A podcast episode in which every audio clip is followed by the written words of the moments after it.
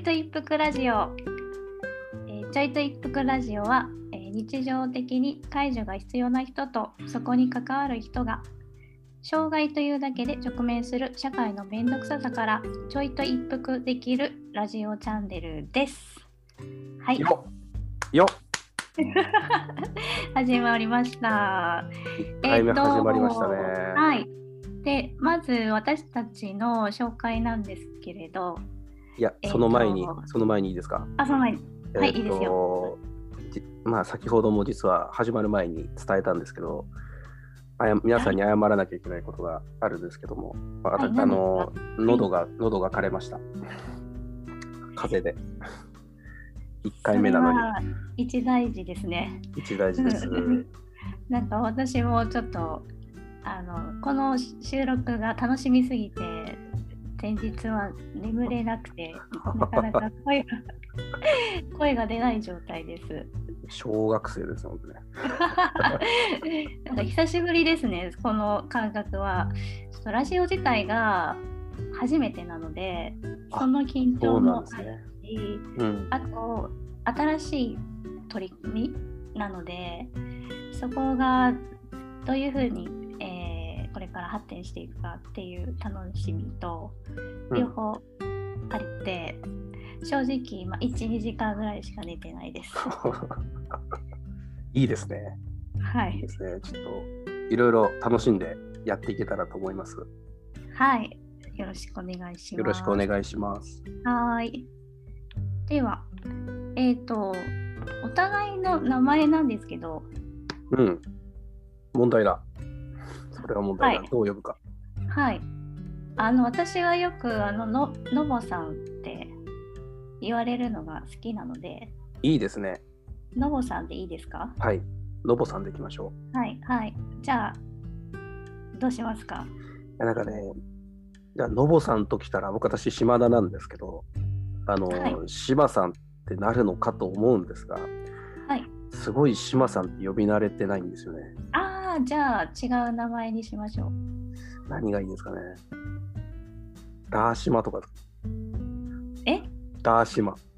ダーシマ？ダーシマってどっから来てるんですか？島島田を。ああ、はいや。はいはいはい。じゃあ、ダーシマで。ダーシマでいきましょう。ダーシマさんですか？ダーいやもうダーシマで。ダーシマで本当、はい。わかりました。はい、お願いします。お願いします。はーい。えっ、と、そうですね。このラジオをどういったふうに、どういったことを話していこうかっていうのを、うん。ちょっとこの中で、この第1回目は、ダーシマと話していきたいと思うんですけど、作戦会議のような。あ、そうですね。うん。そうですね。で、うんと、じゃあこのラジオを始めようと思ったきっかけみたいなの話しますか？そうですね。はい。うんこのラジオ、そもそもどうやって始まったかというと、はいまあ私、ダーシマが登口さんに声をかけて始まったっていうのがあるんですが、あの、まあ、ちょっと自己紹介も兼ねて、あの私、ダーシマはあの実は重度障害者の当事者の方の専属介助者として、えー東京都武蔵野市で働いてるんですね。で、うん。私、あの天畠大輔さんっていうあの重発話困難な重度障害者の方の介助者としてずっと働いてて、はい。それが2010年からなんでもう11年ぐらい働いてるんですが、あのその方と実は去年にあの一般社団法人和音という和音ですね。という非営利団体を立ち上げたんですが聞きづはい。聞きづ聞きづらくないですか？大丈夫ですか？大丈夫です。あなんか去年なんですね。すごく、始めたばっかりなんですね。そう1年なんですよ、そう。でその団体って何をする団体かというともともとあの天畠があの、まあ、それこそ24時間介助者がいないと生活できない重度障害を負ってるんですけどもあの、その自分の経験一人暮らしだったり自立生活の経験を他の重度障害者の人にも伝えたい、まあ、支援をしたいっていう思いからずっと個人的に活動をされてきててそれをちゃんとだ組織として、支援をしていきたいという思いから立ち上げたんですが、うん。その中でも今、天畠があの研究者としてあの PhD 博士号を持ってあのいろんな人のインタビューだったり研究をしてきたんで、そのバックボーンもあるんですが、あの当事者、重度障害者の当事者の人たちの語りとか、あのいろんな思いをちゃんとインタビューして、それをウェブで発信していこうという当事者の語りプロジェクトっていうのをあの去年から立ち上げてやってるんですね。ぜひあのホームページ見てほしいんですけども。で、そのインタビューの一環で、あの、ノボさんに声をかけさせていただいて、はい、インタビューしたんですよね。そう。はい、覚えてますか？覚えてます。あの介助の生活、まあかえー、とヘルパーさんを利用しながら、うん。私が、えー一人暮らしをしているんですけれど、えー15年ぐらい私はそういった生活をしていてでそこでそれまで感じてきたヘルパーさんとなんかどういうふうに付き合っていったらいいかとかヘルパーさんの手を借りながら自分スタイルの自分らしい生活をするために、えーどうあのそうですね。どうしたらいいのかっていうことをずっと悩んできてでその中で、まあ、今もずっと15年経っても悩んでいた中で、えーとこういったお話をいただいてで初めてあのそこで何を考えてきたのかとかっていうのを初めて語らせてもらってあのもらいました。でそこが、うん、そうですねあんまり日常的にそういったことを語らないしそして、えーヘルパーさんを利用している人の声ってなかなかこういう表に出ることがなかなかないので私はすごくその大切さを共感してしかも私も喋らせてくれる あのそれはすごく衝撃的でとても面白かったです。うんうん。はい、いや、あの、ノボさんのお話、インタビューで聞かせていただいて、とても、これは面白いと。で、うん、どういっころが？あの、ノボさんのインタビュー、近日中に公開予定なので、また、あね、このラジオでもお知らせできたらと思うんですけど、あの、ノボさんの、まあ、それこそ働くっていうこと、あの、重度障害者ってやっぱりその、結構、はい、制度の問題だったりとか、うんやっぱりその就労っていうこと自体って大きなハードルがあるたりするじゃないですか。でもその中でノボさんっていうのそのハードルもありながら自分でやりたいって思いを持ちながらそのハードルをかわしたりあのどうにかこう登ったりとかそういう形で、あの働いてきた経験っていうところ。でもその中でもやっぱりいろんなあの大変な思いというかあのいろんな壁、うん。課題もぶつかってるっていう思いはこれはなんかこれを聞きたいっていう当事者の人多いんじゃないかな。うん。いや本当に私も聞きたいです。私も他の人がどう乗り越えていったのかとかっていうのがわからないで、なんか、まあ、いろんな人に助けてはもらったんですけどでもやっぱり一人でやってきたっていう感覚もすごく強くてうん。それはやっぱ他の同じような境遇にある障害者の人が実際にどうやっているのかっていうのがほとんどわからなかったのでそういった意味で一人で模索していったっていうのがあったから私も今回それで語れて他の人に役に立てばいいなと思うしでその、えっとインタビューの記事他の方の記事も見させていただいてあそういった生き方があるんだとかあのね漫画家も目指せるんだとかあのそういうことが分かるっていうのは本当に、うんうん、なんか本当に大きなことだなって思いました。うんもうそういう語りをあのもっと広げていきたいなと思ってでそのただあの文字だけじゃなくていろんなメディアでその思いというか当事者の思いを当事者の声であの発信していくっていうお手伝いを僕自身がやっぱり介助者っていうバックボーンもあるんですけどしていきたいなと思ってて、はい、えー、あともう一つ僕があの最近すごいポッドキャストとラジオにはまってましてあの TBS ラジオとかあの、はい、えーと、好きなのあのジェーンス生活は踊るとか、はい、そういうの結構好きで相談系ラジオとかなんかそうで今ポッドキャスト元年って去年と一昨年とか結構言われてる中でポッドキャストがすごい流行ってると。あそうなんですね。そう,、そうなんですよ。でこの波にの乗らないでいいのかというミーハーな気持ちもあり、ちょっとやってみたいなって思いもある中でちょっとのぼのぼさん声がいいなとインタビュー中最後らへんになんかなんかやりたいってなんかやりたいっておっしゃられててと行ってみるかとは。はい。すごい、ともさん食いついてくれましたね。そうなんです、そうなんです。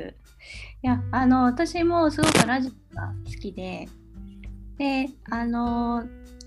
私も NHK のラジオを聞いてたりしていて、本当に好きなんですよ。私が好きな番組は、あの、月曜日の、えー、9時頃かな？夜の9時頃にやってる「あとは寝るだけの時間」っていう又吉直樹とえっ、ー、とエルの児玉サルゴリラ児玉とえっ、ー、とえっ、ー、と向井？パンサー向井。さんがやられてる番組がすごく好きで、なんかそういうとゆるっとした、えー、ラジオをやりながらなんかこういったこれまで語られてこなかったことをあの発信していきたいなっていう思いがあったのであこれはいいチャンスだって 思ってちょっとはいあの乗らせていただいたところです。はい。ちょいと一服ラジオのちょいと一服っていうのが、すごくいいなと思いまして。そうなんです。ちょっと絵をまあ描きましょうっていうイラスト書きましょうってなって、いや正直どうしようかなって思ったんですけど、うん、やっぱりあのその絵が車椅子から一度降りて、うん、でソファーで一服している絵を描いたんですね。うん、でパッと思いついてその絵を描いてでその後にあこれはちょいと一服だなって 思って、えー、ちょいと一服ラジオにしたっていうちょっと安易な 決め方で やらせていただきました。いや、いいと思いますよ。なんかあの、はい、ちょいと一服と聞いて、なんかあの、柔道であればあるほど、今でもまあ、もう障害健常問わず、本当にちょいと一服する暇もないぐらい、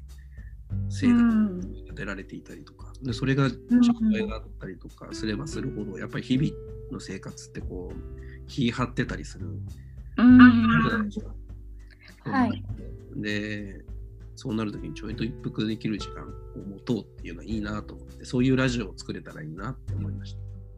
そうなんですね。やっぱり自分がなんかなんか背負ってしまっているものが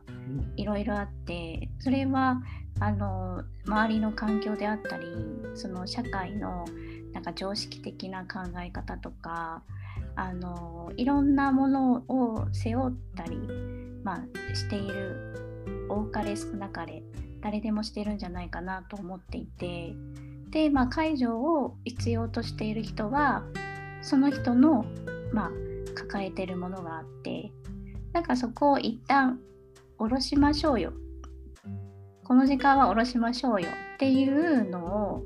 あの伝えたいなっていうふうに思って書いたらあこれはちょっとちょいと一服がいいなみたいなふうに、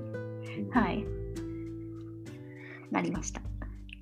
なんか荷を下ろすっていうことかもしれないし日々背負っているものを下ろすっていうことかもしれないしもしくはあの棚卸しの時間といううんそうですねうんあいいですね棚卸しの時間今までの自分のあの棚に積んできたいろんな考え経験をここで一回棚卸ししてみると、うん、何か新しいものが見えてくるかも。そうですそうですそうです。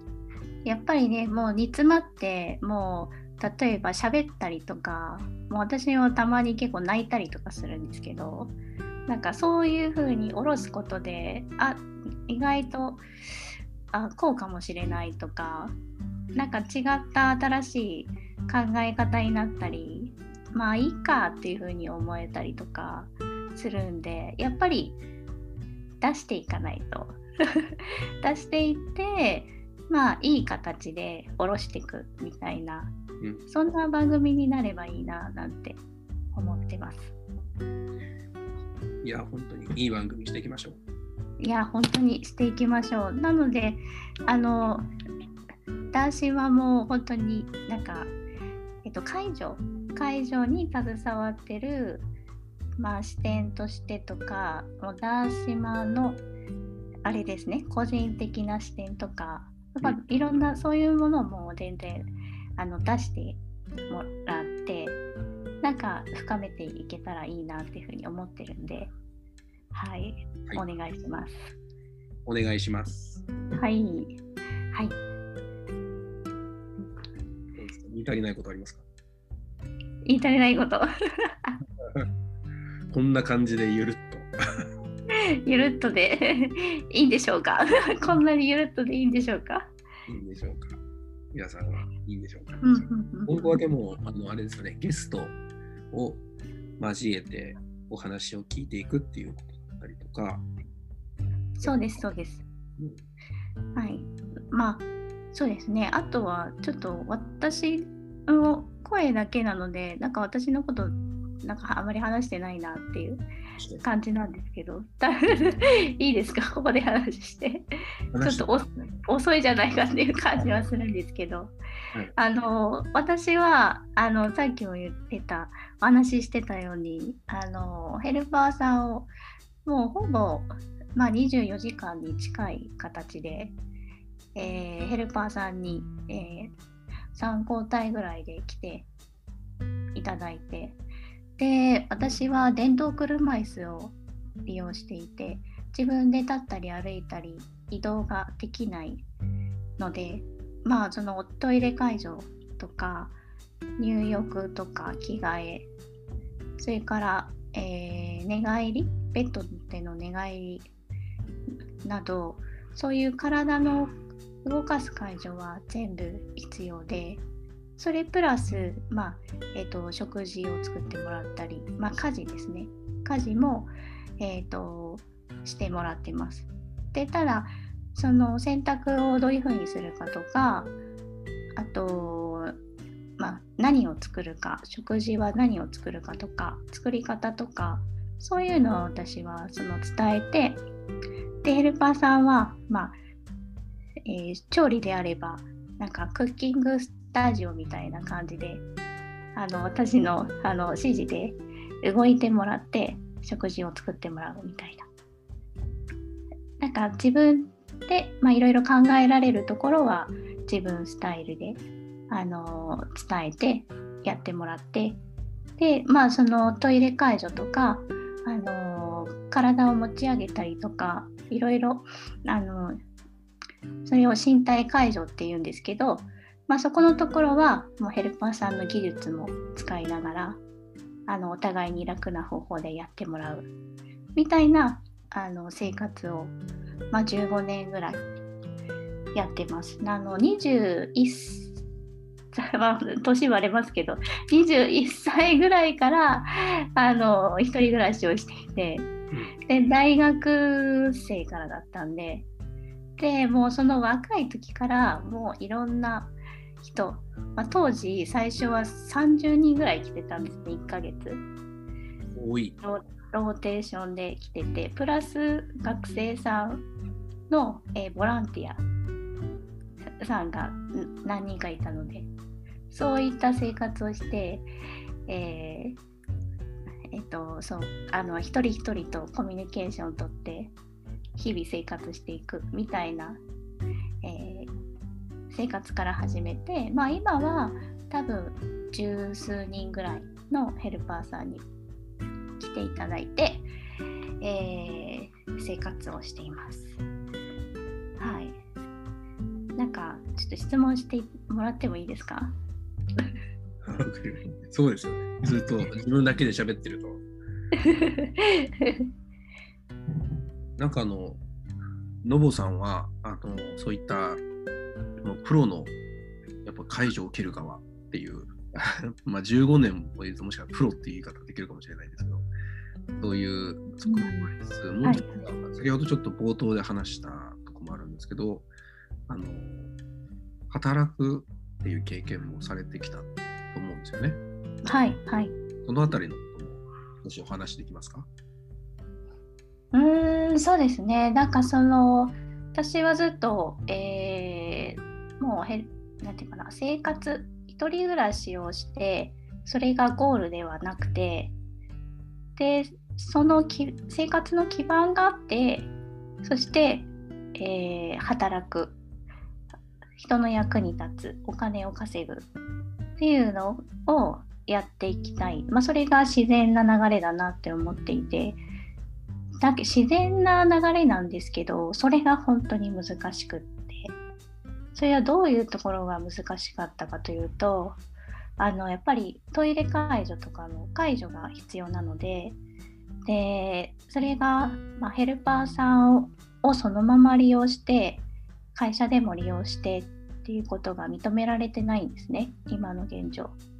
なのでその会社の人にやってもらわなきゃいけない。だけれどもやっぱり一般企業ですとか普通の会社はどうしてもなかなかそれができない難しい状況ででその中で、えー、面接とかあの試験を受けてもたとえ能力があったとしても解除があるっていうことであのえー、不採用になってしまう。認められないっていうことをずっと繰り返していった中でまあようやくなんとか、えー、少し小さい会社で、えー、一般企業で雇ってもらって、え就職してしたりとかあとはちょっといろいろ転職して相談員の仕事をしたりとかしたんですけど、まあ、本当に解除っていうところがあのいつも課題としてぶつかっていったっていう感じで今も本当に模索中です。なるほど。もうそうやっやっぱりこうか制度の壁っていうところの話もあのねあのノボさんへのインタビューでいろいろお話を伺ってあの本当にどう解決していくかどうやって解決していくか、はい、制度を改善していくかっていう本当にあのゆくゆくはラジオでもまたねお話一緒にしていきたいなというふうに思うんですけども今はあのちなみにどちらに住まわれてるんですか？今は、えっ、ー、と兵庫県の方に住んでいます。えっ、ー、とその前は実は北海道に 住んでいまして最近兵庫県の方に移り移って生活をしているんですが皆さん、あの、ラジオのに聞いてる皆さん、あの引っ越しってあの、まあね、大きな新規一点だと思うんですけど、実はあの重度障害者にとって、うん、大きく引っ越しする、なんか登録引っ越しするって、実は相当ハードルがありますよね。そうなんです。あのヘルパー事業所ですね。それをまず探さなきゃいけないっていうのと、えー、北海道で、えー、築いてきたヘルパーさんたちとの関係は一回切れるのででまた例えば北海道に戻りたいってなっててもまた一から作らなきゃいけないっていうのがあるんですね。だから後戻りがすぐにはできないんですよ。そこがちょっと私もあのあの考えました。結構考え悩んできてまあでもなんとかなるかみたいな感じで最終的に行ってでその前に、まあ、1年か2年ぐらい準備してたんですよね。ヘルパー事業所さん探したりとか、うん、その2年ぐらい準備をして、えー、去年やっと引っ越しをしたっていう感じですね。相当なんかハードルが高いです。なるほど。いや、そうですよね。本当、今まで築き上げてきたヘルパーの関係性をあのなくすっていうことが、つまり生活の質をまた大きく変えることになるそうなんです。うん、そういうことになります、ねま、そうです。またどんなヘルパーさんがいるかとか、全くわからない状況なので、なんかそこがまた一からっていうことは、もう一回、えー、体をどういうふうに持ってくださいとか、あのベッドの体の位置をあのこういうふうにしてくださいっていうのをまた一から伝えなきゃいけない。そこのなんかエネルギーを使ってでもやっぱりちょっと一回あの関西に行きたかったっていうのがあったのでもうあとはどうにかなると 思って、えー、やりました。いやですね、なんかその関西兵庫に移住してからのなんかそのどういう暮らしぶりになっていったのかっていうことをより深く聞いていきたいなと思いつつそうですねもうそろそろ、まあ、ゆくゆくまたねゆっくり聞いてみたいと思うところです。はい、はい、今度あのそういった機会があった時に話していきたいと思います。はい、はい、ありがとうございます。